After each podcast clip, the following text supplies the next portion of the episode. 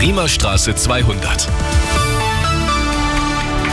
Es ist 10 Uhr, die Nachricht mit Lisa Nagler. Zuerst das Wichtigste aus München und der Region. Bauen, sanieren, design. Darum dreht sich's ab heute auf der internationalen Handwerksmesse. Auch unsere Arabella München Moderatorinnen und Moderatoren sind vor Ort. Insgesamt finden vier Messen gleichzeitig statt. Arabella München Reporter Uli Floll in Riem. Im Expertenforum Das Haus dreht sich alles um Bauen, Renovieren, Sanieren. Viele Themen rund um Heizen und Energie gibt es. Das sind ja die Trendthemen schlechthin. Aber auch zum Beispiel um Elektromobilität geht's, um barrierefreies Bauen und so weiter. Wenn Sie eh bei mir auf der Messe vorbeischauen, dann lohnt sich auch ein Abstecher zum Schlemmen auf die Food and Life oder Sie entdecken neueste Kleidungstrends fürs Frühjahr auf der Handwerk und Design. Und auf der Garten München, da holen Sie sich tolle Inspirationen für Garten, Terrasse oder Balkon. Also, ich freue mich auf Sie. Alle vier Messen in Riem, die starten heute Mittag, gehen dann bis Sonntag. Alle Infos dazu auch auf radioarabella.de.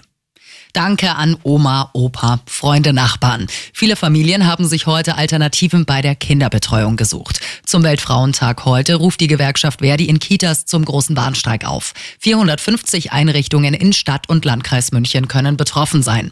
Auch soziale Einrichtungen wie der Kreis Jugendring oder bei der Lebenshilfe Landsberg wird gestreikt. Teilweise auch in den Kliniken wie in Rosenheim.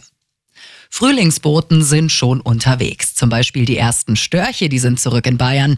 In den Kreisen Bamberg und Regensburg teilt der Landesbund für Vogelschutz mit. Früher haben Störche noch in Afrika überwintert. Jetzt bleiben sie in ihrer Winterpause meist in Spanien oder Südfrankreich.